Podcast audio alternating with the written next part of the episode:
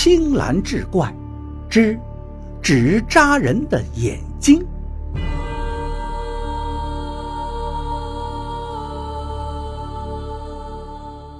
话说张三儿从小就心灵手巧，做什么像什么，无奈就是对学习不感兴趣。高中毕业之后就辍学了，好在他脑子比较灵光。凭着自己的手艺，在老家开了一家纸扎店。因为干这个的商户还不多，所以张三的生意还算不错。来店里买纸扎的人也挺多的。本地有一种说法，就是给去世的人烧的纸扎人不能提前画上眼睛，必须得等下葬的那一天再画上。张三呢，也一直坚持着这一个习俗，每次都是在人下葬的那一天，亲自去主人家跑一趟，为纸扎人点上眼睛。这一天，店里来了一个客人，这位客人是邻村的，和张三早就认识。他父亲故去了，来张三这儿订了五个纸扎人，还有一些纸房子、纸汽车等等。这位朋友前些年做生意挣了不少钱，想把父亲的丧事办得体面一点。张三请他在店里喝了一会儿茶，聊了一会儿天说等老人家下葬那天，他亲自把纸扎人送到家里去。可是张三却记错了人家下葬的日期，提前一天就拉着一车的纸扎来到了那位朋友家里，还随上了五百块的礼金。朋友非常高兴，赶紧把张三请进屋里。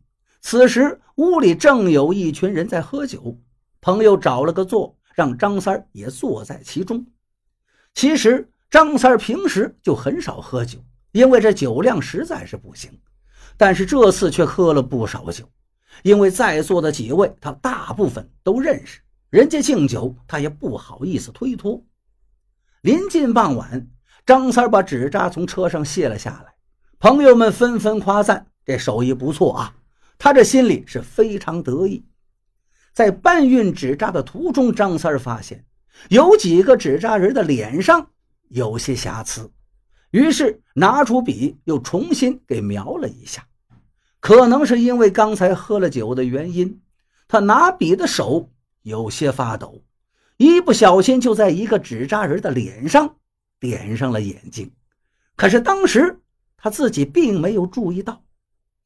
临走前，他还千叮咛万嘱咐那位朋友，一定要等到明天再给这几个纸扎人画上眼睛。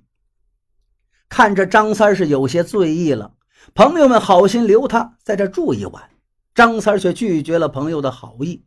一是这里离家并不远，二是不想给人家添麻烦。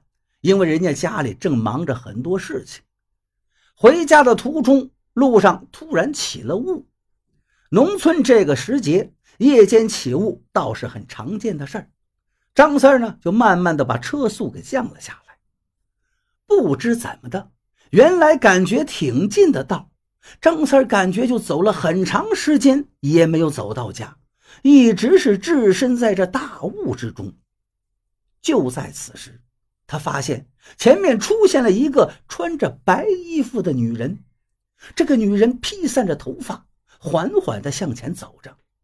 张三一个急刹车，揉了揉眼睛，发现前面那个长头发女人不见了。他心想：是不是自己眼花了呢？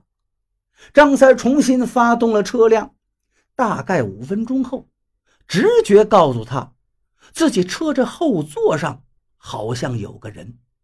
张三慌忙就把车停下了，他扭脸一看，发现那个穿白衣服的长发女人，竟然就坐在自己的后座上。他的头缓缓地转了过来，张三大叫一声，慌忙就逃下了车。他看清了那个女人的面容，那分明是自己做的一个纸扎人。这一夜。张三跌跌撞撞，不知道是怎么回的家。第二天一早，朋友打来电话说：“昨天你送来的那个纸扎人啊，怎么少了一个？”